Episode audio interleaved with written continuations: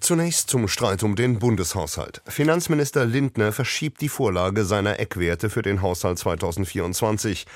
Das Straubinger Tagblatt findet, Vermögende müssen einen stärkeren Beitrag als bisher leisten, um Zukunftsinvestitionen zu stemmen.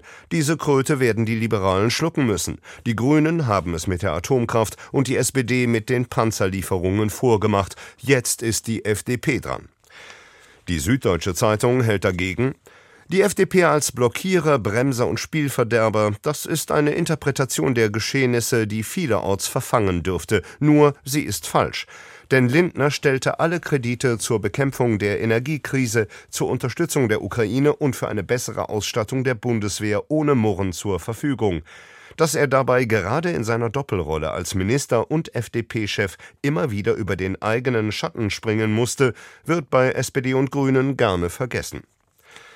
Die Lausitzer Rundschau aus Cottbus bemängelt, dem Finanzminister scheint es in dieser Zeit nicht gelungen zu sein, seine Kabinettskollegen von Einsparungen zu überzeugen. Ob am Ende wieder der Kanzler ein Machtwort sprechen muss, wird sich zeigen. Das wäre alles andere als positiv für Lindners Jobbilanz. Weiter geht es mit der katholischen Kirche.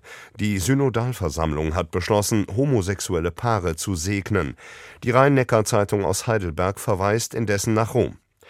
Bedenkt man, dass ein Schreiben von fünf Bischöfen, dessen Inhalt die deutschen Mitbrüder nicht kennen, bereits eine Ermahnung seitens des Vatikans bewirkte, dann kann man sich vorstellen, wie die Reaktion diesmal ausfallen wird. Der Vatikan beschäftigt auch die Frankenpost aus Hof. Sehr lange Zeit hat sich die Kirche gesträubt, essentielle Grundlagen ihres eigenen Seins zu leben, Menschlichkeit, Nächstenliebe, Toleranz allen gegenüber. Die deutschen Katholiken gehen einmal mehr voraus. Ob ihnen der Vatikan folgt? Nun zum Amoklauf mit acht Toten in Hamburg. Die Ludwigsburger Kreiszeitung fordert, der Frage nachzugehen, ob die Beamten bei der Überprüfung des Sportschützen alle Möglichkeiten ausgeschöpft haben. Und schließlich wird erneut darüber zu reden sein, ob eine Waffe wie die HKP-30, die der Täter für das Massaker benutzte, in die Hände von Privatleuten gehört. 15 Patronen fasst das Magazin, das in wenigen Sekunden und mit hoher Treffsicherheit leergeschossen werden kann. Das Nachladen geschieht in Windeseile.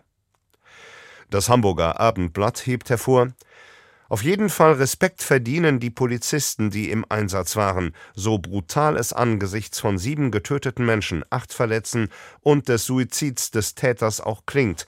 Das Konzept der Polizei für Amoklagen ist aufgegangen. Danke, Ralf Spengler, für diese Presseschau. Das war der